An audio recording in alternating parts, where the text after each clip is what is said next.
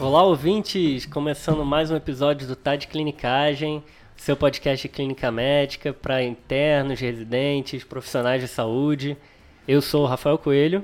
Eu sou o Frederico Amorim. Eu sou o Pedro Magno. E eu sou o João Mendes.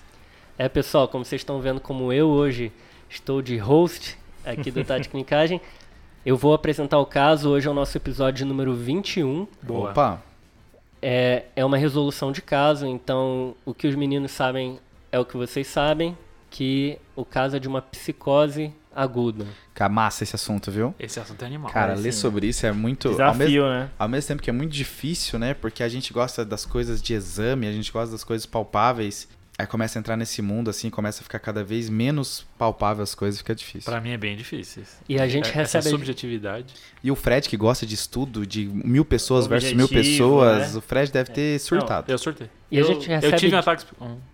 E a gente recebe direto na, no pronto-socorro e a psiquiatria pede para afastar causas orgânicas, né? Isso é difícil. eu lembrei muito do meu R2 de clínica, que a gente, só para os ouvintes saberem, a psiquiatria era junto com a clínica aqui no pronto-socorro e saiu. E a primeira semana que saiu, eu era o R2 da frente do pronto-socorro, onde as fichas abriam. Então, peguei muito. Esse, como esse fluxo não estava ainda bem definido, eu peguei muito paciente que vinha com psicose aguda. Eu lembro muito do paciente que estava no ambulatório de infecto, que começou a, a rasgar a própria face no ambulatório. Meu Deus do Agudamente. Chegou com a face sangrando. Esse você manda pro pronto atendimento, né? Não tem nem dúvida. Foi um mês de muito aprendizado, mas um pouco de desespero. Pois é. Então a intenção desse episódio é ninguém mais ficar desesperado com a situação. Temos salves? Temos salves. Eu tenho um salve, que é o seguinte, esse salve é especial porque o episódio da semana passada, quem é o ouvinte mais assíduo, quem é o ouvinte mais assíduo, descobriu que esse episódio saiu um pouquinho mais tarde do que o normal. Cara, Reclamações, teve gente que né? mandou mensagem assim, cadê o episódio? Era tipo um minuto depois que era. É porque eu tava a viagem a trabalho e aí eu não consegui lançar, jogar no Anchor no momento certo, né? E aí eu não consegui no Wi-Fi do hotel lançar o episódio. E aí duas alunas lá de São João da Boa Vista me salvaram, conseguiram me ajudar, me emprestaram Wi-Fi. Uma, a- foi a Júlia Manara e a Ana Flávia. Aí sim. Graças a elas, o episódio saiu no dia. E eu queria mandar um salve pro Felipe Haberfeld, que é da Neuro da UF. Meu amigo, esse sobrenome aí foi rápido, hein? Esse cara, esse cara é Ele treinou é- em casa com certeza. Com certeza. Bom, não Não, sei, depois não que a gente falou- acertei. Depois que a gente falou o nome do, do arqui, do arquimago da insulina, meu amigo. Pois é, ele é, corroborou a história do acineto resistente ao fogo. Gente, inclusive história, disse em cara. qual hospital que foi que aconteceu lá no Rio de Janeiro, tá? E foi mais de uma pessoa também. O Eric Isso. Jardim também, que conhece o Márcio. Acho que todo mundo ali foi da, foi da mesma turma na faculdade. E o Felipe também fez vários comentários bem legais ali sobre o episódio do Lico. O Eric Jardim também. Um salve aí pra esse pessoal. Não, essa história do acineto, assim, ó, é- é- não dá, pra- não dá, eu, não- eu gostaria que os ouvintes não alimentassem as mentiras do Rafael. Mas a gente tem evidência. É, então o mais mentiroso do podcast é o Rafael, cara. Temos evidência de baixa qualidade, mas temos evidência. Vamos lá, vamos pro caso, pessoal. Bora, bora. Vai bora. lá. O caso tem três partes, tá, pessoal? É, a primeira parte vai ser a história principal da paciente.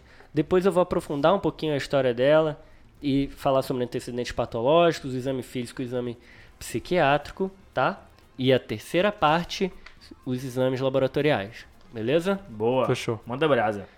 O caso de uma mulher de 48 anos de idade Aham. que chegou no departamento de emergência desacompanhada. Hum. Ela conta que estava na cidade para visitar museus Uhum. e que pediu acomodação no hospital porque não tinha onde ficar. Tá. A única queixa dela era o formigamento da mão esquerda, que iniciou a uma hora da consulta, difuso na palma da mão esquerda, quando ela foi pegar uma latinha de refrigerante e uma máquina de venda. Não tinha radiação para outras regiões das mãos ou braços, não tinha dor, nem fraqueza, nem artralgia. Durou 80 minutos esse sintoma e melhorou espontaneamente. Certo. A equipe médica deu alta para ela, com uma lista de abrigos na cidade, para acompanhamento ambulatorial. Tá. Depois de quatro horas, ela retorna com o mesmo formigamento de distribuição no dermátomo do nervo radial. Foi perguntado se ela havia procurado o abrigo e ela relatou que não quis, pois ficou com medo dos empregados do abrigo realizarem experimentos durante a noite com ela e a colocarem em uma câmara de gás para matá-la. E aí, pessoal? Bem, é interessante, né, que na primeira vez que ela veio, Talvez ela já tivesse com essa desconfiança, né? Mas eu acho que ela não se sentiu à vontade para falar. Será que ela queria ir no museu mesmo? É, é, estranho, né? E aí, depois da segunda vinda dela, é que parece que a quebra com a realidade fica mais evidente, né? Uhum. E, assim, então, ela parece que apresenta nessa segunda vinda, pelo discurso apresentado aí pelo Rafael, uma, uma alteração do pensamento, né? Ou do juízo da realidade, né? Tá. É, isso é uma discussão interessante porque às vezes a, a pessoa tem um juízo que a, a, gente acha que é errado, mas ela pode estar certa também, né? Então. Como assim? Não entendi, não entendi. Será que não estão querendo matar ela mesmo? Ah, sim, sim, sim. tá. Entendeu? E, e, então a, a, existe discussões sobre isso, né? Quando eu fui ler sobre o episódio, no, eu fui lendo um pouco no. Não sei se por onde vocês estudaram psicopatologia, mas eu li no livro da Unicamp do Dalgala Rondo. Muito bom esse livro. E, e ele fala isso quando ele está falando de juízo de realidade. É, é, o mais importante quando tem uma quebra é quando as associa o pensamento não segue um curso lógico. Por exemplo, ah, olha, toda vez que um cabelo meu cai, chove. Tá. Entendeu? Então, assim, eu estou fazendo uma associação mágica entre duas coisas que não tem nenhum perigo de isso ter alguma causalidade. Entendeu? Certo. Quando é algo absurdo, por exemplo. Isso. Né? Eu já vi essa discussão em eles nas divisões de delírio, né? Então dividir delírio entre bizarro e não bizarro. Uhum. E aí o, o bizarro seria esse, onde Isso. não existe nenhuma plausibilidade. É. Enquanto o não bizarro é isso que você falou. Pode, será que ela não está sendo perseguida mesmo? Isso. Então, é, ainda existe algum grau de incerteza diagnóstica nesse momento, né? Aí já vale um ponto também que assim, a consulta de um paciente com psicose, com possível psicose, já inicia com é uma consulta longa, né? Sim. É uma consulta que você tem que entrar na realidade da pessoa, de preferência com acompanhante junto, e aí você tentar fazer o paralelo para saber o que, que é real e o que, que não é. Eu acho que vocês já tiveram diante de um paciente que você, ela te respondia de uma coisa, você olhava para o acompanhante querendo saber, isso que ela está falando faz sentido para vocês? Vocês estavam fazendo isso mesmo? Vocês estavam sendo perseguidos mesmo? Você, ela, ela tem algum motivo para estar com essa desconfiança? Então, assim, é uma consulta que demora e que você tem que mergulhar. Mergulhar tanto na parte do que a pessoa estava fazendo, quanto até mesmo na parte sociocultural dela, né? Ah, Quando a gente começa a falar aqui de religião, que tem várias religiões diferentes que acreditam em coisas diferentes, eu posso cometer alguma indelicadeza e dizer que algo é psicótico e não é. Faz só parte da sociocultural da pessoa. Isso. Então, marcando esse conceito aí, o, o- o diagnóstico da psicose tem que estar inserido no contexto sociocultural da pessoa. Exato. Então, às vezes é, é típico de uma cultura acreditar em uma certa coisa, então, naquele contexto, acreditar nisso não vai ser um, um- um pensamento é, é, delirante. Pegando o gancho ainda no que você falou, muitas vezes esse paciente está desconfiado, então, para você ganhar a confiança dele, ele, ele dividir com você as alucinações, ilusões que eventualmente ele tem, muitas vezes você tem que ir devagar e tudo mais, Exato. ganhando esse- essa confiança dele. E aí vem um desafio nessa paciente que o Rafael nos trouxe, que ela estava sem acompanhante, né? Uhum. Aí vem, a- vem um ponto que o João falou. Será que ela não estava sendo realmente perseguida? A gente imagina que não, né? Pelo contexto, mas é difícil isso. É, então, nesse momento, assim, é, apesar dela tá, ela tá com um pensamento que, com a ideia que pode ser delirante ou não, a gente tem que ficar ligado que podem ser outros diagnósticos. Um, ela pode estar certa, né?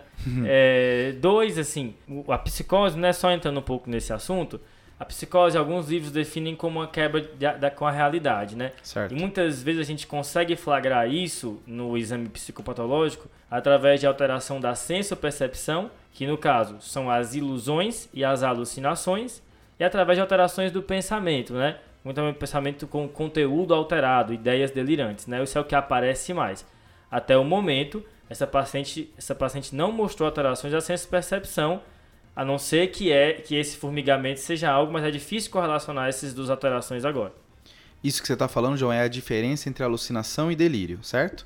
A alucinação, você, a pessoa, ela, através dos seus estímulos, ela está percebendo coisas que não existem. E delírio, ela, ela raciocina de maneira diferente aquelas coisas que existem. Isso, só tentando marcar de novo esse conceito, alucinação e ilusão são alterações do domínio da sensopercepção. Então, são sensações alteradas. Por exemplo, uma ilusão, eu recebi um estímulo e deturpei, e uma alucinação, eu nem tive estímulo e percebi uma coisa, uma sensação que ninguém percebe. Isso está alterado a sensopercepção. Já o pensamento delirante é uma alteração do pensamento, do conteúdo dele, certo? Eu tenho uma crença de que meu pai, na verdade, é o Silvio Santos, e tá todo mundo enganando, me enganando, e eu, na verdade, devia ser um cara rico e tudo mais. Isso é uma ideia delirante. Um abraço aí pro Silvio Santos, certo? Então, é, É, mas muitas vezes, óbvio, que essas coisas se correlacionam, né? Eu tenho uma alucinação que reforça minha ideia delirante Exato. e tudo mais.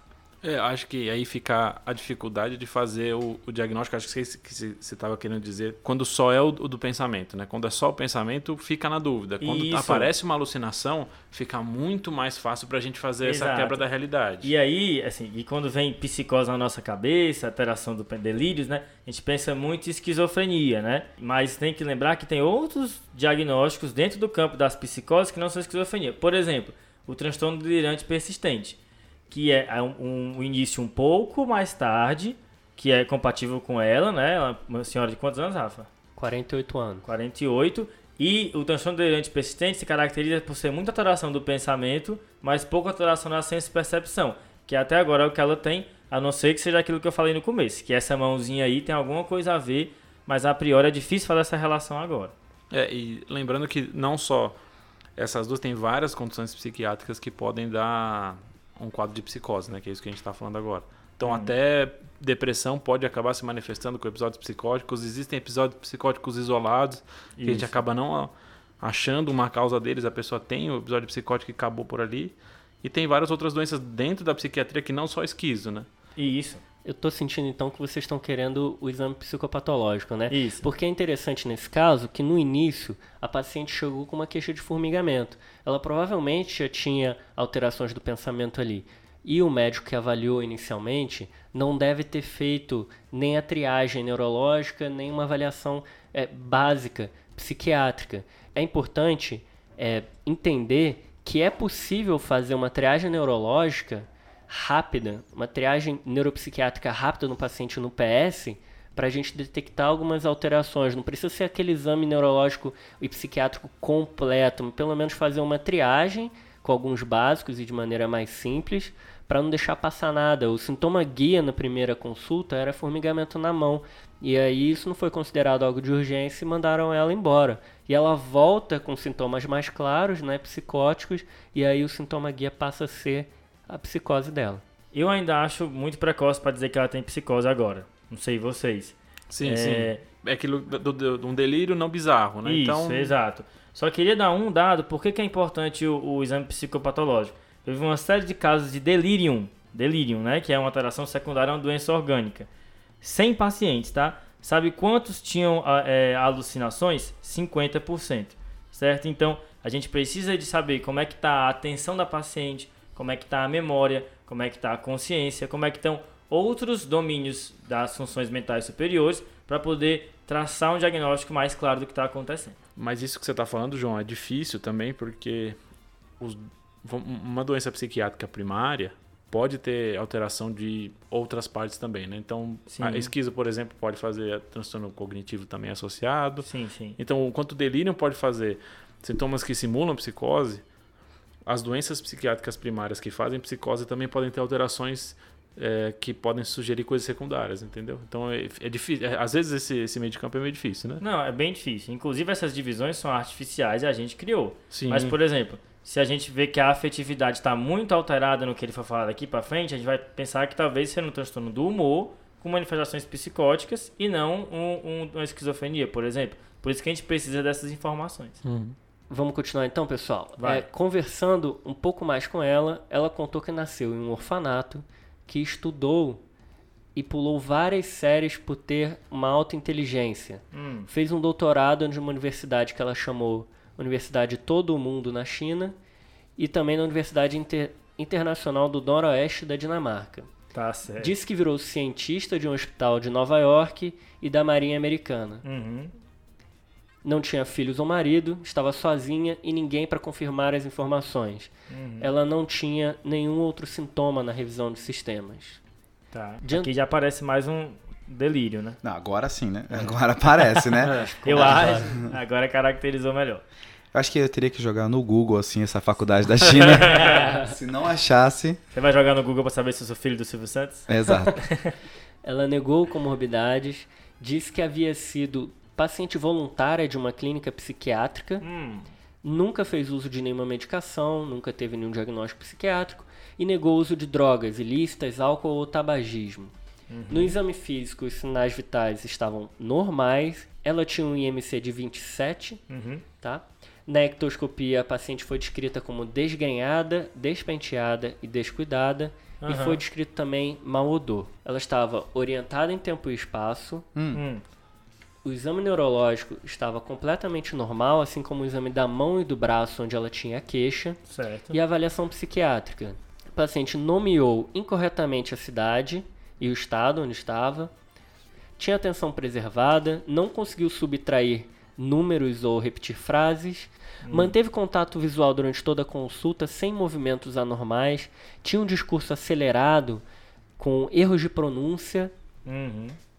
Um humor feliz, afeto congruente e um pensamento desorganizado e tangencial. Diante da incapacidade da paciente cuidar de si mesma, foi optado pela internação dela.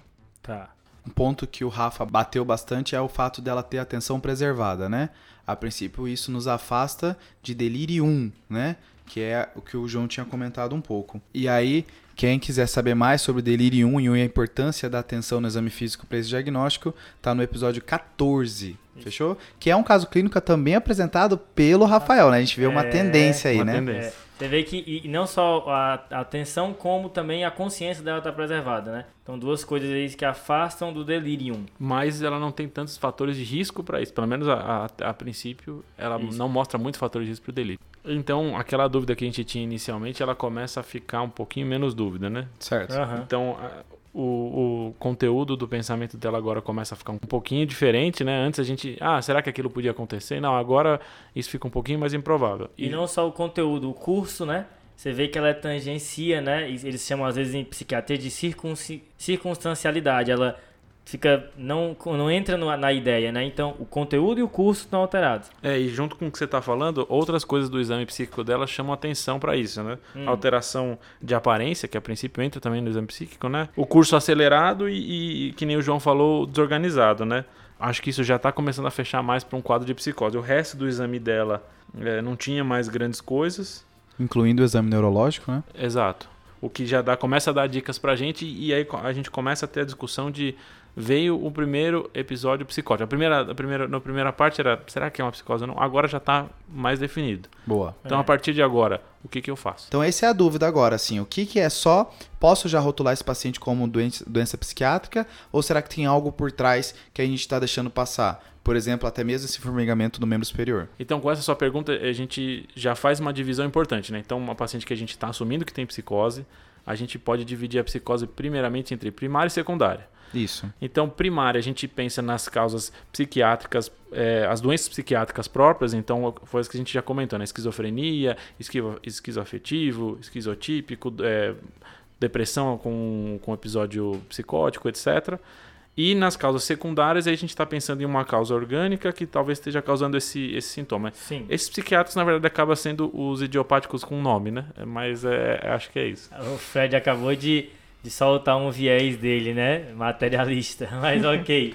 É, Mas existe tendências, né, Fred? Não, é, eu tô brincando. Tô brincando. Assim, por mais que é, são vários nomes diferentes para situações às vezes parecidas, mas existem É. tendências. Por exemplo, você mencionou então que os distúrbios do humor estão dentro do dentro dessa guarda-chuva que é as causas primárias, né? Então, se a pessoa ela tem sintomas psicóticos, mas que é, mas é muito mais pronunciado sintomas ou de depressão ou de mania, ele entra no contexto dessas doenças. Uhum. É, só queria fazer uma lembrança dos sintomas negativos da esquizofrenia, né? A gente lembra muito do quadro psicótico, das alucinações, do delírio, mas lembrar que tem um- existe também um quadro de retração social, de empobrecimento da linguagem, de diminuição da, da volição, né? da, da vontade, negligência quanto a si mesmo, que talvez a gente já entre aí nessa questão de já estar mais desgrenhada e tudo mais, e lentificação e empobrecimento da psicomotricidade. Muitas vezes esses quadros de sintomas negativos precede o aparecimento dos sintomas positivos. E lembrando que os antipsicóticos eles vão atuar bem nos sintomas positivos, mas os negativos aí não vão ser muito tratados por essas medicações. Existe até uma terceira leva de sintomas da esquizofrenia que são sintomas cognitivos, né? Aham. Esse, esse paciente ele tem dificuldade de memória, de aprendizado, de entender as coisas. Então, assim, é, é muitas áreas acometidas nesse paciente. Exato, deve ser muito grave. E aí, assim, só que essa paciente, assim, fazendo o link, ela tem coisas que indicam que talvez ela não tenha um, uma quadro, um quadro primário, né? Primeiro, início muito tarde, né? Começou que ela tá com 48, né, Rafa? Já te perguntei uma vez. ela tá com 48 anos. Isso é estranho. O, as doenças psiquiátricas costumam começar mais cedo, certo? Segundo, história familiar a gente não tem, né? Mas história familiar de doença psiquiátrica na família seria uma coisa que falaria a favor. É, início abrupto, né? Isso é outra coisa. É, normalmente as doenças psiquiátricas começam de maneira mais insidiosa, subsindrômico, e aí aparece. Come talvez começou muito rápido essa doença dela. Fica a dúvida se começou muito rápido, né, João? Porque ao mesmo Ah, tempo sim, ela isso. tá em odor acometido, ela tá mal vestida. Então a gente não sabe. É, é, de novo o desafio de saber o que que tá acontecendo direito com essa paciente. Talvez- A gente não sabe os familiares também, você É. falou da questão genética. A gente tá com a foto do filme, talvez, né? Isso. Exato. É, uma coisa que é bem legal é que nos- nas, do- nas doenças psiquiátricas, especialmente no contexto da esquizofrenia, a gente tem mais alucinações auditivas, né? Isso. Uhum. Enquanto que nas psicoses é, é, secundárias a gente tem mais alucinações visuais. Especialmente quando entra droga na brincadeira, né? Ela não parece ter alucinação, a não ser que a gente encare que ela tem uma alucinação tátil, que seria o quadro da mão.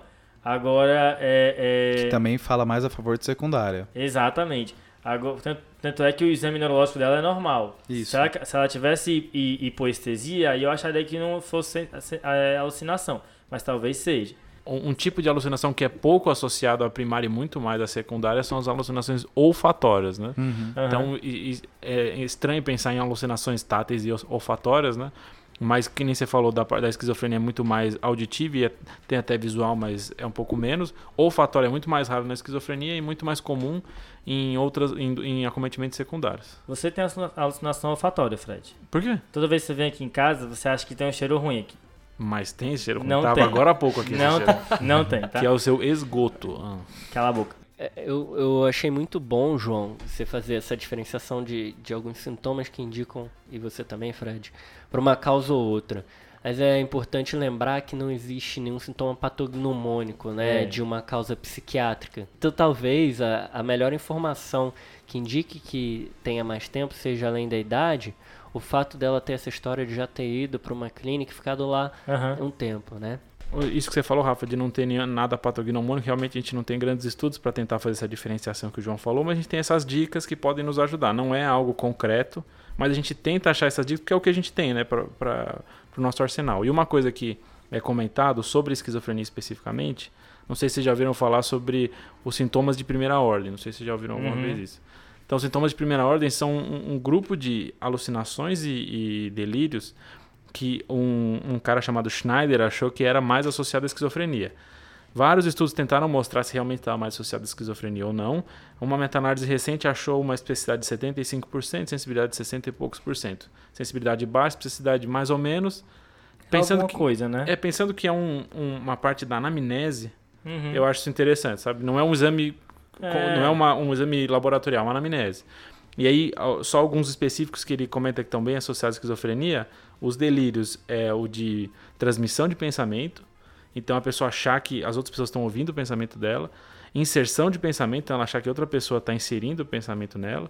E de, de alucinação, é a pessoa achar que tá sendo, as, as ações dela estão sendo narradas. Ou ela ouvir pessoas brigando é, do lado dela. Então, as duas vozes que ela está ouvindo brigando. E tem outros... é, Isso tudo quer dizer que quando tem isso presente, fala mais a favor de ser primário. de ser esquizofrenia, especificamente esquizofrenia. Aham. É, Ah, legal. Essa do bacana. pensamento intrusivo é bem descrita, né? Isso. Que algo externo, é, muitas vezes é pensamento depreciativo, tá fazendo, entrando na minha cabeça e tudo mais, né? Exato. Então, aí isso, isso entra naquela na questão, quando eu estou avaliando o paciente, o delírio que ele está tendo e a alucinação que ele está tendo faz diferença para mim? Uhum. A gente já comentou que a alucinação faz, dos tipos de alucinação que estão mais associados, e agora os tipos de delírio talvez tenham a ver também. Boa. Beleza, pessoal. Vocês estão no pronto-socorro, vocês são os clínicos do pronto-socorro. A função de vocês é ver se tem uma causa secundária, né? Como é que vocês fazem? Que exames vocês gostariam? O que que vocês acham que aponta mais para uma causa? E quais causas vocês estão pensando aí? Cara, eu, vou admitir que isso é uma coisa muito difícil e acho que os PQs também acham.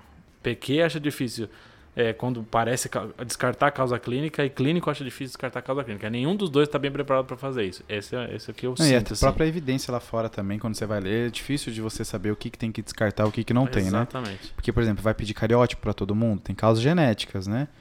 Mas assim, acho que a gente pode, de uma maneira mais pragmática, tentar dividir em três grupos, Boa. tá? As Gente, causas secundárias. Das causas secundárias, ótimo. Então a gente já falou das causas primárias, que é a principal representante é a esquizofrenia. Tem outras, incluindo os distúrbios de humor, mas as causas secundárias a gente pode dividir em três grupos. Fechou? Hum. Grupo número um vão ser é, abuso de substâncias, Tá. Beleza. certo? Que aí a gente pode também colocar um pouquinho de atrogenia, fechou? É, Uhum. tanto substância ilícita quanto prescrita pelo médico. E, e tanto as psicotrópicas quanto não psicotrópicas. Perfeito. O segundo grupo vai ser as causas neurológicas, que são as que estão mais intimamente relacionadas a quadros psicóticos. Sim. E aí o terceiro vai ser uma grande miscelânea que a gente vai aprofundar. As duas Certo? são mais da clínica mesmo, né? Tá. Das causas de substâncias, então, seja lícitas ou ilícitas, o que, que vocês viram? Ó, eu acho que tem episódio do TDC que comenta alguma coisa sobre. Cada vez mais tem gente tem episódio pra trás, né? Episódio de maconha, né? Número 7 aí pra você dar uma olhada lá.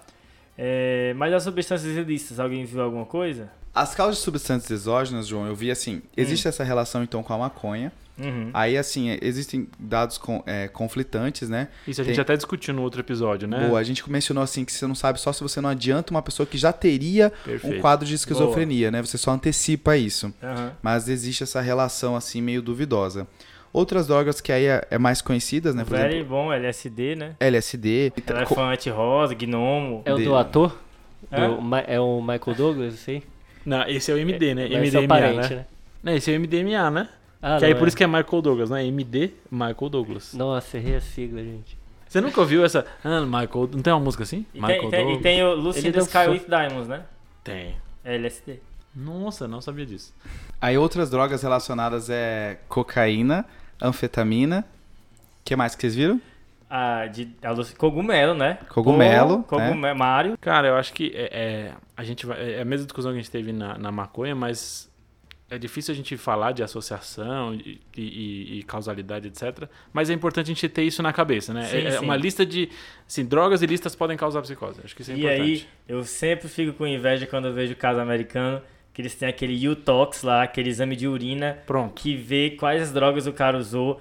É que isso ia ser muito útil pra gente, cara, se a gente tivesse no pronto-socorro com esse tipo de exame, né? Mas é porque nos Estados Unidos parece que é um negócio assim, pelo que mansa, que nem o, o, o coisa tá falando nos casos, o cara chega e já faz o exame, né? E a Isso. gente, eu não tenho acesso a esse exame. Eu não sei se no particular tem, se na cidade de vocês tinha, eu não sei como é que era. Não, também não, não Também tinha. não. O Ceatox era muito vinculado a, a questões, a intoxicações assim mesmo, tentativa de suicídio e, e animais peçonhentos, sabe? Então, Hum. além das substâncias ilícitas, eh, tem algumas substâncias também lícitas, né, que, que entram nesse, nesse âmbito aí de causar psicose.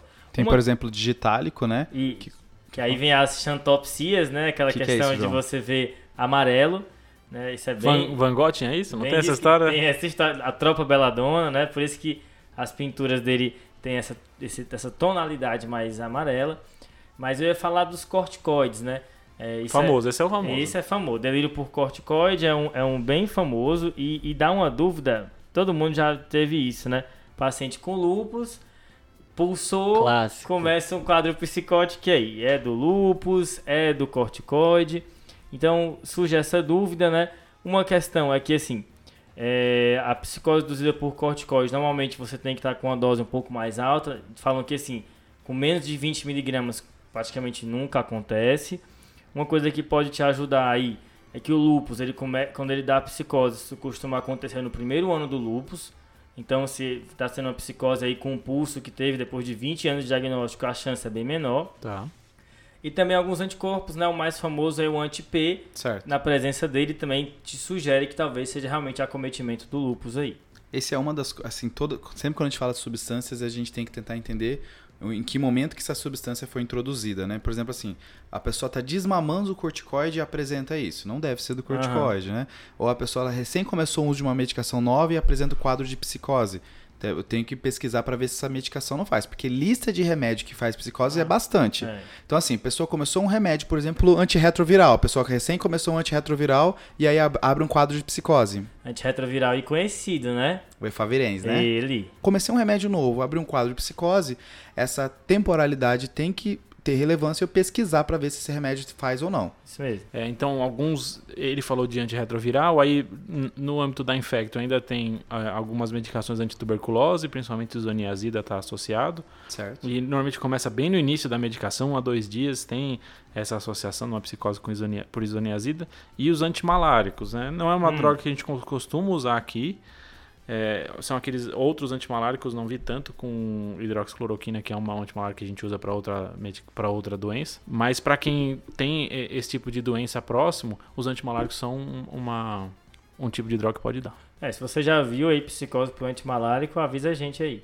E uma, uma que eu não sabia, que é muito comum, e que eu peguei um paciente no, no pronto-socorro fora, que eu achei bem legal. Era um paciente que ele tinha HIV. É, ele, só que ele tratava bem, etc. Teve um quadro agudo de psicose. Eu falei, meu Deus, um monte de causa secundária que a gente vai discutir daqui a pouco. Aham. Só que ele tinha acabado de usar Zolpidem. E eu não sei se vocês sabem isso, de um episódio psicótico. Na verdade, sintomas leves psicóticos pós-uso do Zolpidem. Ele dura Putz. pouco Sabia. dura pouco tempo. É, e, e ele chegou e falou: Não, você tá me seguindo, você tá conspirando contra mim. Era um episódio, era leve, a pessoa não conseguia dormir.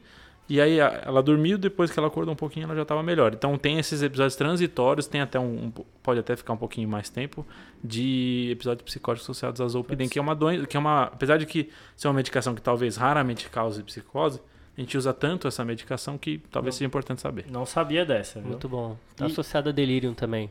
Sim. Hum. Talvez por Ah. mecanismos parecidos, né?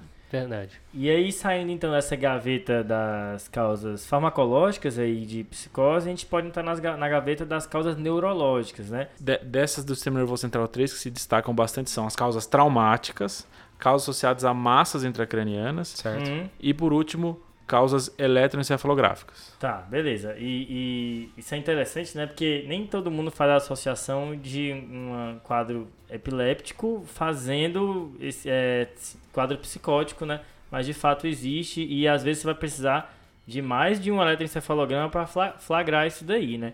Pode ser episódico o quadro. E De- aí, Dicas que pode te ajudar a pensar né, que seja um quadro convulsivo, então seria um início muito abrupto, com um término abrupto também. Então isso pode falar a favor de ser um quadro convulsivo.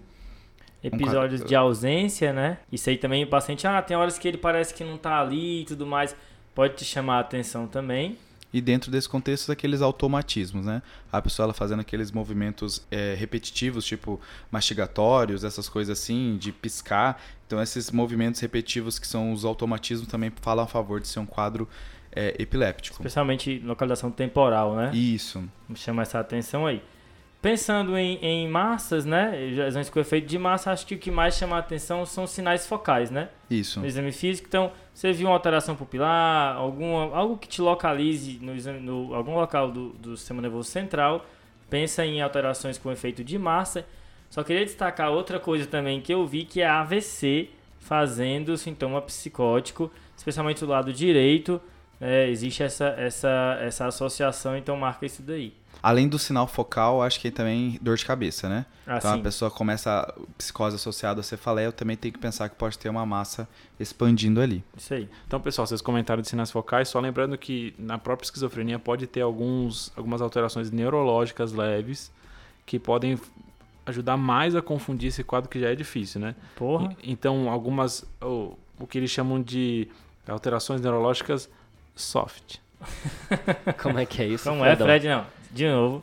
Só. Mas então, algum, algumas coisas que podem acontecer nesses pacientes é confusão direita e esquerda, a grafestesia, então ela não consegue reconhecer letras ou números e não consegue identificar objetos que eles tocam. Né? Isso podem ser sintomas neurológicos que a gente vê em, em doenças que pegam, é, fazem efeito de massa sistema nervoso central, mas nesses pacientes pode, isso pode aparecer, o que pode confundir mais o quadro. A gente falou das três principais, que é massas intracranianas associadas a focal e cefaleia, quadros epilépticos, né, associado então formas abruptas, associado à parte temporal, lobo temporal, e traumáticos, né? Então sempre é bom perguntar se a pessoa não teve queda recente. Isso tudo faz, fala a favor de ser um quadro traumático. E aí, inclusive, o exame de imagem tanto vai te ajudar vendo uma massa ou vendo uma alteração de, sugestiva de um trauma craniano também, né? Eu não sei o que vocês viram sobre massa. A gente está pensando em talvez neoplasia do sistema nervoso central, Hum, metástases, e aí massas talvez por infecção, etc. Mas pensando em neoplasia do sistema nervoso central, o que eu vi é que tem uma associação com o local, mas não tem associação com o tipo histológico. Isso eu não. ah, sim. Então não tem. é, Porque às vezes você pensa assim, pô, será que no astrocitoma isso pode acontecer mais do que no glioblastoma, etc. É uma questão topográfica, né? Exato. Beleza. Então é mais o efeito de massa dela do que a própria doença. Ah, legal. Ainda dentro do quadro da dessa gaveta neurológica, mas indo para as causas assim, é, saindo das grandes causas, como o Fred mencionou, tem esclerose múltipla, né? Então, por exemplo, você na ressonância vê uma lesão desmielinizante, vai falar a favor de esclerose múltipla. Uhum. E existe também dentro do quadro neurológico, né, ainda entrando já um pouquinho também na parte geriátrica, que são as demências, certo? Uhum. Então, bem comumente relacionado à demência de corpúsculo de Levy e a, deme- e a doença de Parkinson, Sim. mas também tem relatos de doença de Alzheimer levando a Isso. psicose, né? Alzheimer é tão comum, né? que Exato. você- é, talvez seja mais fácil você ver um Alzheimer atípico do que um Levi típico, né? Boa. Pela prevalência do Alzheimer. Outra doença que eu vi associado é a doença de Huntington. Um Ah, a mais. sim. né? Então a gente já falou das causas primárias, que são as psiquiátricas, e agora a gente está indo pra, nas causas secundárias, já falamos de substâncias Sim. ilícitas e lícitas, e falamos das neurológicas, agora a gente vai para miscelânea. Isso, as neurológicas mais grosseiras, né? Exato. Essa miscelânea tem coisas neurológicas, mas também são um pouco clínicas, né? Puxando a sardinha pro nosso lado aí. Boa. Tipo o que, João? O Que- que, que, você, que você viu disso aí? Bem, aí que tem muita coisa que a gente pode falar, né? Você tá pensando no reumato, João? Dentro da reumato, marcar o lúpus como causa principal, que pode vir só com psicose, né? E a importância do lúpus sendo um quadro sistêmico, você examinar bem, que às vezes o paciente vem só com psicose, né? Mas olha, vê se não tem uma úlcera oral, vê se não tem nada na pele, isso tudo vai te ajudar. E aí, tanto no lúpus quanto em outras causas dentro dessas causas secundárias, é importante ressaltar que às vezes o paciente abre o quadro, você não consegue fazer o diagnóstico, e aí lá depois ele vai apresentar outros sintomas, e, por exemplo, de esclerose múltipla, por exemplo, de lúpus e outras coisas que ainda vão vir.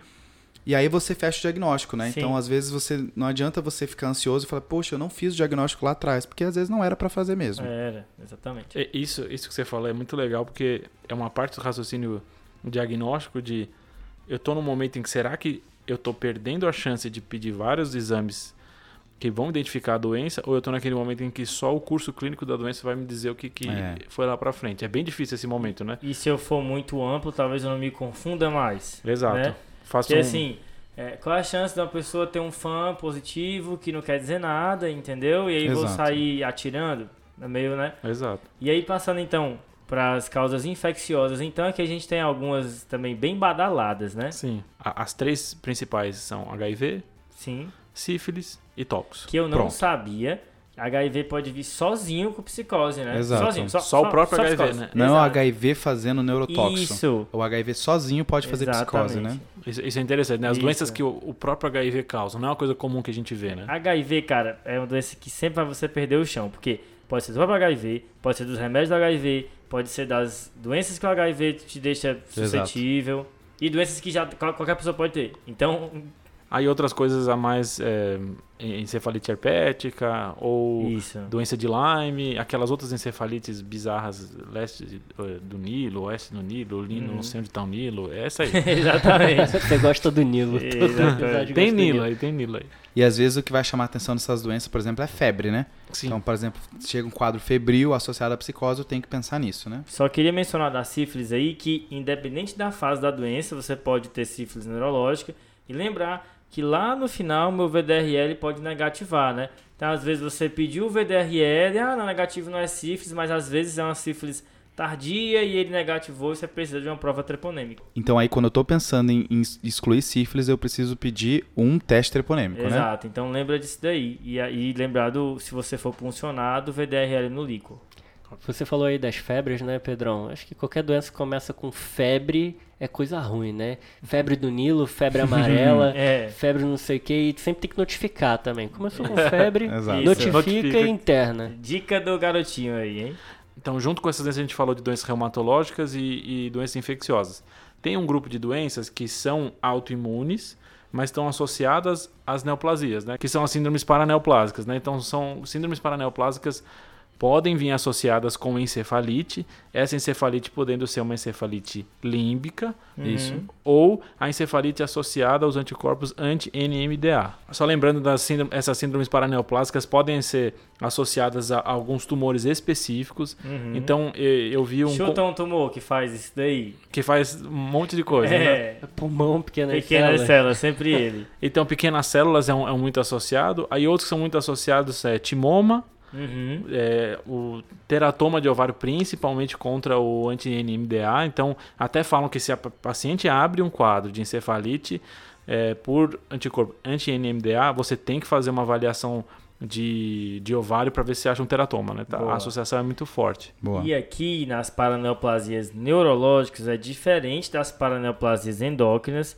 que as neurológicas costumam preceder o diagnóstico do câncer. Legal. Então, o cara não sabe que tem câncer, vem com isso e você descobre o câncer. É diferente de outras paraneoplasias, que é muito mais comum a pessoa já ter a neoplasia e aí no decorrer do curso da doença você descobrir é, uma paraneoplasia nesse contexto. Por isso que é importante saber desse diagnóstico antes para eu, eu conseguir pensar nessa neoplasia e investigar, né? Aham. Então, timoma, é, câncer de pulmão, pequenas células, teratoma, seminoma e por último linfoma, né? Que aí Que- outro é que é roubar, né? Aí é... Clínica médica, dormiu na sessão, alguém apontou o dedo pra você chutar a hipótese, chuta lúpus, tuberculose e linfoma. Pronto. e na neuro chuta B12. Boa, boa. Falando boa. nisso, né? Falando em. É, Existe um outro grupo de doenças que são as nutricionais, né? Boa. Onde a B12 é a rainha, né? Então, tem- existe a indicação de você tentar rastrear a deficiência de B12 em pacientes com psicose, que pode Sim. se apresentar mesmo sem anemia.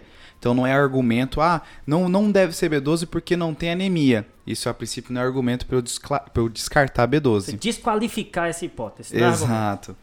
E, Já que é a rainha, né, É, Pedro? sempre é. e outras vitaminas do grupo B também podem fazer, né? Isso. A niacina famosa, né? Doença que causa aí a pelagra, Boa. né? E aí você pode ter, é um dos Ds da pelagra, né? Lembrar da dermatite, da diarreia e da demência. E às vezes eu posso ter quadro psicótico, não só demencial, mas outros quadros neurológicos no contexto da deficiência de niacina. Então, B3, né? Isso. E também tem deficiência de B1, pode fazer também um quadro de psicose, né? Olha boa tiamina. Tiamina. Que é a síndrome de Korsakoff. Isso. Um outro grupo de doenças são as causas endócrinas, né? Tá. Existe relacionado psicose junto com tireotoxicose. Aí todo Ah. aquele grupo de doenças pode- que pode fazer tireotoxicose, é, Graves, tiroidite, exógeno, todos esses quadros eles podem fazer psicose. O Hashimoto também pode, Exato. né? E lembrar que não só quando eu tenho é, é, a hipotiroidismo, mas existe a encefalopatia de Hashimoto, que os anticorpos anti-TPO aí fazem esse quadro de encefalopatia também. E o próprio tratamento com o iodo radioativo também pode desencadear um quadro psicótico. Exatamente. Aí é muita coisa, né? Tireoide tá no- na jogada de É. muito jeito. Essa- né? Até estruturas que estão atrás da tireoide, né? A paratireoide também está relacionado a, a transtornos psicóticos. Esse episódio a gente tá cheio de linkzinho É. tosco, né? Até não sei o que, mas também. Por último, a carta, carta, carta super trunfo, porfiria, né? Porfiria também pode fazer psicose, né? Que, nas metabólicas, né? Que aí entra também o Wilson. Boa. né? Que aí vem aí essas causas também mais assim, é, é, místicas, né? Uhum. Tipo Wilson, tipo, como você falou, porfiria, que, que podem enganar também. Enganam na prova também, né? Uma doença que eu queria mencionar só, que tem manifestações neuropsiquiátricas, é a doença celíaca. Isso é uma coisa que, que eu já vi. Às vezes você nem tem um quadro absortivo, mas pela doença celíaca mesmo você pode ter um quadro neuropsiquiátrico. Lembra disso daí que pode, pode dar, te ajudar. Quando tem alto anticorpo, né? Às Uhum. vezes tem encefalite na jogada. Exato. Então a gente conseguiu dividir esse, esse grande grupo de miscelânea assim em causas reumatológicas, neoplásicas, que aí a gente está falando da paraneoplasia, em causas infecciosas, nutricionais, endócrinas e metabólicas. Boa. É bota- difícil, né? isso, Pega é. muita coisa, Bota a mas celíaca aí dentro das, das nutricionais mesmo. Assim. pronto, fechou. Excelente aí, pessoal. Muito boa a discussão. Mas e aí, quais exames vocês pediriam? Aí é um ponto da, da discussão da literatura, né? Cara, Tem, tem guideline que fala pra pedir um monte de coisa, tem guideline que fala pra pedir menos. é, aí e vai muito do médico, né? Eu sou um cara parcimonioso com o exame. Costumo ser, pedir pouco, mas aqui, assim, sorologia você não vai ganhar. Acho que tem que ganhar. É, Uma coisa que me chamou a atenção, só rapidinho, é não topografar nervo mediano. O Rafa falou isso, a gente perdeu, mas topografa nervo radial, porque se topografasse nervo mediano, Será que dá um túnel do carpo no contexto do hipotiroidismo? Dá, faria esse link aí, né? Como não é, então talvez fique como uma alucinação mesmo sensorial. Mas vai ganhar um TSH de qualquer maneira também. Ok. Então a gente falou de, de sorologias, ele vai ganhar o quê? Todas, né? Então anti-HIV, DDRL. DDRL. Ah, no bolo entre as hepatites, só pra Sempre, dar. né? Sempre, só pra dar aquele.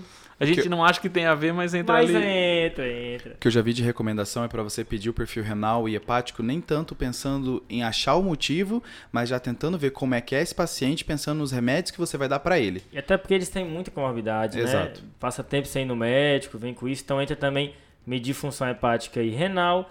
Vai entrar o TSH, sorologias que a gente mencionou. Distribuidor eletrolítico. Também então... sempre entra no bolo, né?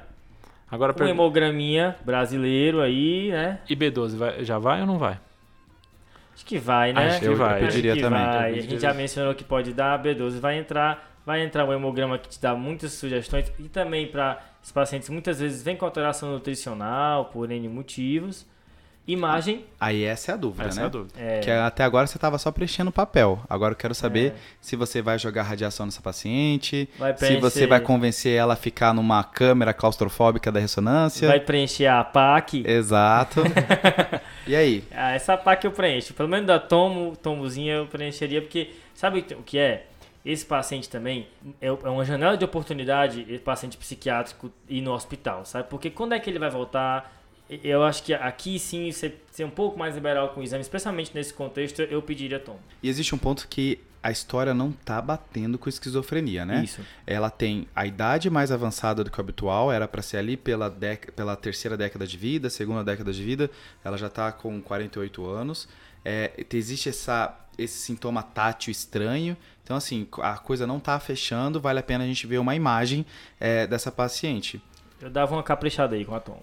Eu acho que tem que entrar na discussão do que pedir para essa paciente o, o diagnóstico em si, né? É um, um diagnóstico que é muito muito estigmatizado e assim, é um diagnóstico para a vida toda, né? Ah, Aham. Em alguns, alguns momentos. Então, eu consegui descobrir que tem uma doença orgânica por trás, às vezes faz eu querer pedir mais exames, mesmo que eu acho que a, a, a probabilidade de pré-teste é menor, pensando Bene- no benefício que vai ter se vier. Isso. Só que eu tenho que toda vez que pedir esse exame saber que eu posso ter vários falsos positivos aí ou até falsos negativos nesses casos. Não, e assim, existe até um ponto de você pedir esse exame para a família entender que não tem nada, não tem nada no cérebro causando isso de maneira direta, né? Que a pessoa, a pessoa ela tem esquizofrenia mesmo, a tomografia veio normal, a ressonância veio normal.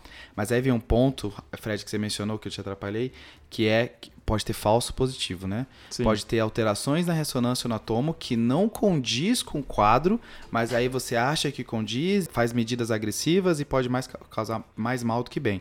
Por isso que imagem é uma coisa que na literatura tem muito conflito. Pede ou não pede?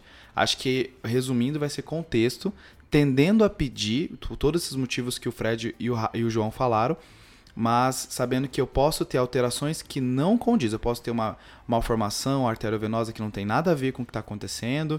Eu posso ter um achado que não, um achado, um cisto que não tem nada a ver com o que está acontecendo e transformar isso em uma grande coisa. Principalmente Isso. ressonância, né? Que é um exame mais detalhado. Se eu pegar a tomo, eu, espero exames mais é, alterações mais grosseiras, mas a ressonância, como é bem detalhadinho, posso ter vários falsos positivos Acho aí. Que é pedir sabendo disso, né? Acho que É, pe- essa é a parte principal. né?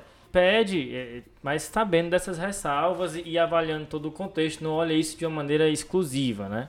E o eletroencefalo? Agora, nesse momento, eu não pediria não. Mas talvez se tudo negativo, Isso, talvez. Tá? Se tudo negativo, se novas coisas aparecerem, internar, né? Como já internaram, assim, por esse contexto, pede esses exames, observa paciente e tudo mais. Se coisas novas aparecerem ou se tudo vier negativo, a gente reavalia e solicita. Segunda pergunta. E o licor? Paz, O líquor eu tô mais desanimado, sabia, Fred? também. Acho que se tivesse uma, uma cefaleia, uma febre, eu acho que eu iria com mais vigor, assim. Concordo com você. É. Mas o líquor eu tô mais animado. Essa acho que eu é teria que outra- ver como que o quadro vai evoluir pra eu pensar nisso. Aí como você, fa- aí como você falou de lupus, então também vai valer a pena pedir um PCR e um VHS, pelo menos, né? Ah, acho que vale a pena. Acho que que um sim. fã, a depender do que vier desses exames, mas pelo menos um PCR e um VHS vai ganhar. Então, fã daria uma segurada agora, mas se vier alguma outra coisa que pode sugerir lupus, aí acho que ele entra com certeza. Então, beleza. Os exames inicialmente que foram solicitados pela equipe do pronto-socorro foram: Ah, fizeram uma radiografia da mão direita, que Hum. estava completamente normal, e exame da imagem do crânio, uma ressonância sem contraste que não mostrou nenhuma alteração significativa. Tá. tá? Dos exames laboratoriais, o toxicológico veio todo negativo, aquele combo que o Ah. João comentou, tá? O beta-HCG negativo, Esquecemos do beta-HCG. Beta-HCG e copo d'água ninguém nega ninguém, pessoal. Pronto. eletrólitos, tudo normal também. Lembrar que pediram o cálcio, alteração neurológica é importante pedir, mas eh, não especificamente na psicose, né? Uhum. Mas o cálcio dá alterações psiquiátricas também. A, a função hepática e a renal estavam completamente normais, a LT e a ST normais também. E vamos ao mais importante então. É, tem o HB de 10, com Hum. VCM de 82, o RDW 20%, Leuco 3.130, com neutropenia 1.039, Aham, linfócitos 1.230, tá. monócitos 410, eosinófilos 441, basófilos 10 e 326 mil plaquetas. O VHS normal, PCR normal que vocês pediram também. O que, que mais faltou, pessoal? TSH? O TSH também foi solicitado de cara. O TSH veio normal. Sorologias? Sorologias normais. E aí, sem, com sem essa, altera sem não reagentes. e aí com essa anemia com VCM normal, né? Pode ser ferropênica, né? Isso é uma coisa importante. Vai entrar o perfil do ferro para essa paciente. Sim. Lembrar da celíaca, então isso pode te- se estar te sugerindo alguma desabsorção. E vai entrar a B12 da consagração. Pronto. É, a vitamina B12 veio de 67, que é um valor baixo, picogramas por ml, com uma homocisteína elevada e o ácido metilmalônico elevado e o folato normal. A ferritina veio baixa, de 16, com TBIC alto. Foi atribuído, uma deficiência combinada de ferro e B12, né? Perfeito. Por isso o VCM normal. exatamente, Isso é importante para o pessoal saber, né? Será que essa paciente tem uma doença que está causando secundariamente a psicose? Ou será que ela pode ter também, por conta da psicose, do quadro psiquiátrico dela, uma doença é, decorrente disso? Então, a vitamina B12 talvez aqui seja a causa da psicose e a anemia ferropriva esteja associada, a ferropenia esteja associada a um quadro de desnutrição, de é, má, má alimentação.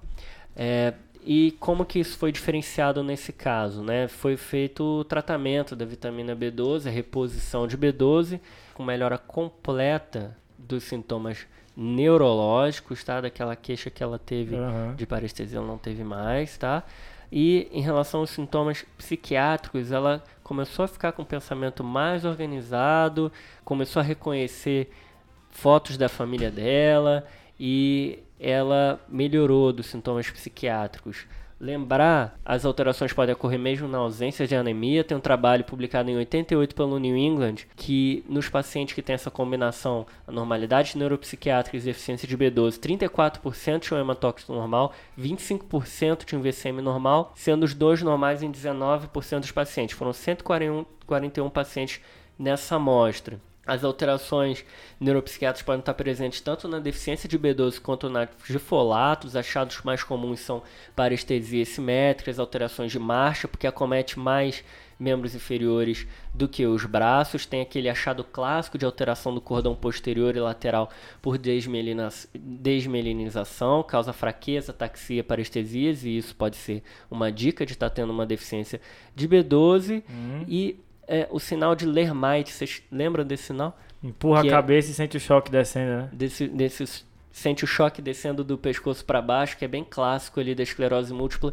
também acontece na deficiência de B12. Também É. pode fazer desmielinização, assim como a, como a esclerose múltipla, né? Exato, e essa desmenização apa- pode aparecer na ressonância magnética também. Dois pontos aí, a, a da anemia e de ser uma anemia combinada, é uma coisa que a gente comentou no episódio de anemia nosso, teve uma Sim. discussão, então se você quiser dar uma olhadinha lá. E tem um post nosso sobre deficiência de vitamina B12 e psicose também, se quiser dar uma olhadinha, tá lá. Boa. Fechou então, pessoal? Fechou, fechou. Fechou, é isso aí. Semana passada eu tinha deixado um desafio bem fajutinho, né? Bem podrinho, que não tem tanta evidência na literatura, que é qual é a intoxicação que faz glicose baixa no líquor mesmo sem hipoglicemia, certo? E pegadinha de prova, né? É. Assim, existem alguns relatos que aspirina, AS, pode fazer isso, a intoxicação por AS.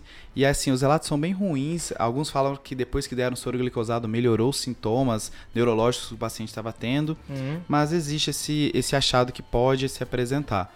As pessoas que acertaram foram o Lucas Silva, da Bahia, e a Natália, de São João da Boa Vista. Boa. Boa. Natália aí já. Segundo que ela acerta, né? Já, já. Tem alguns que são figurinha carimbada já. né? É. E então vamos fazer um o desafio de hoje ou não? Vamos Vai, lá, Fred. vai. Agora assim, ó, pessoal, não pode ter prepare, nenhum animal nesse desafio. prepare, Não, não tem porque nenhuma- o desafio é o tem do. Fred, tá? Não É. tem nenhum gesto de É, tem nada. a ver com parto de cangurus. Não tem. É, então, quando você faz ingesta de carne de camelo. Não, não é nada disso.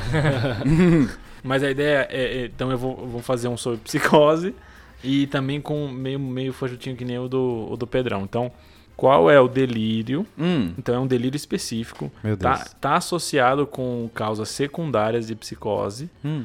em que a pessoa apresenta esse delírio quando ela tá, vê a outra pessoa, mas quando ela só ouve a outra pessoa, então quando ela, por exemplo, fala no telefone, esse delírio desaparece. que? Então assim, quando eu- a, a pessoa conversando comigo, ela tem delírio. Se eu ligo pra ela de longe, ela não tem mais. E se ela te vê, ela tem esse delírio, mas se ela só te ouve, Hum. ela não tem. É, eu nem sei Então- como eu vou achar isso, mano. Eu acho que não dá pra achar. É, é isso aí, né? É isso aí? Fechou? Fechou? Lembrando, pessoal, que se você já atendeu algum quadro de psicose por alguma causa que a gente não trouxe aqui, compartilhe com a gente lá no Instagram, arroba tadclinicagem, certo? Ok. Beleza. E que também compartilhe nosso e-mail, tadclinicagem.gmail.com. Manda lá, E segue se a você gente. é da, é PQ, é da psiquiatria, né? E tiver alguma sugestão aí de, de como avaliar, mande pra gente também. Não, a gente tá, bem, a gente tá mesmo. bem aberto a isso, né? Não esquece de seguir, botar pra seguir a gente lá no, no seu agregador de podcast, né? E dar aquela avaliação também, porque ajuda a gente. Lembrando que a gente tá no Spotify, iTunes, Google Podcast, Deezer e qualquer outro aí que você achar. Boa. Fechou? É nóis. Valeu, pessoal. Valeu, Valeu, valeu, valeu, falou, falou. falou.